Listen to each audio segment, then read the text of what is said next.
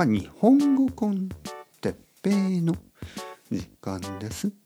皆さん元気ですか？元気ですか？本当に元気ですか？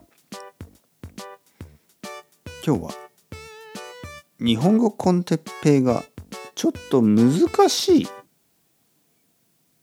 人について。はい皆さんこんにちは。日本語コンテッペイの時間ですね。元気ですか？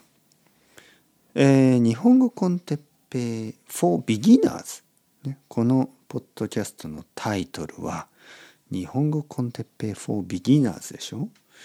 だけどこれは本当のビギナーじゃないですよね。ビギナーからインターメディエートになる。ね、その途中でしょ？ほとんどインターメディエートかもしれない。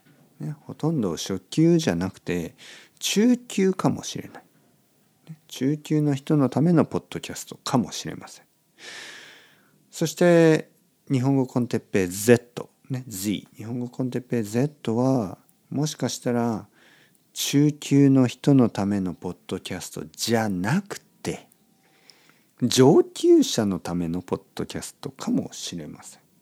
中級から上級者になるため、ね、インターメディエートからアドバンスになるためのポッドキャストですからね。もし皆さんの中に先生ちょっと日本語コンテッペイ for beginners が最近難しすぎますという人がいたら心配しないでください。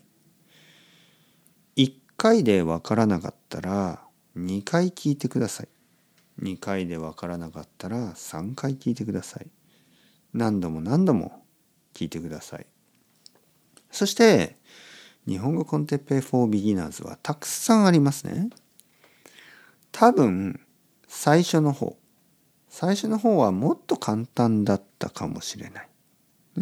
最近は少しチャレンジが多いかもしれない。なので難しすぎる人は最初に戻ってまたあの聞き続けてください。そうすればあのどんどん分かるようになります。ね、心配しないでください。分からなかったら「ああ分からないストップ」じゃなくて分からなかったらもっとたくさん聞いてください。ね、ストップするんじゃなくてもっとたくさんやってください。ね、分からない人はもっとたくさん聞けばいいです。でも分からない人はストップしますね。普通。これはちょっと変ですね。分からなかったらもっともっともっとたくさんやってください。運動と勉強はちょっと違います。運動をたくさんやりすぎると体がちょっと痛くなったり怪我をしたり、ね、問題があります。勉強はたくさんしても全然問題ないです。勉強をたくさんして死んだ人はいません。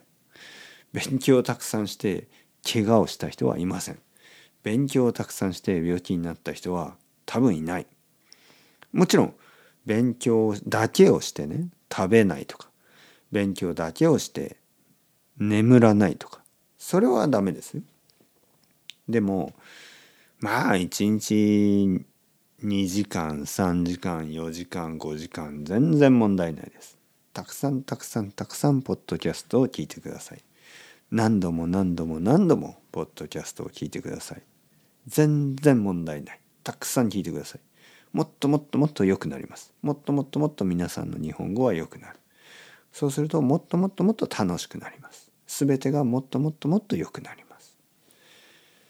だからもし日本語コンテッペイ for beginners がちょっと難しいと思う人はもっともっともっと聞いてください。たくさんたくさんたくさん聞いてください。日本語 con Teppei にはたくさんのエピソードがあります。たくさん他のチャンネルもあります。全部を何度も何度も何度も聞いてください。そうすればもっともっともっと楽しくなります。もっともっともっと良くなります。はい、というわけでそろそろ時間ですね。今日も頑張っていきましょう。 Ciao ciao。Hasta luego またねまたね。またね。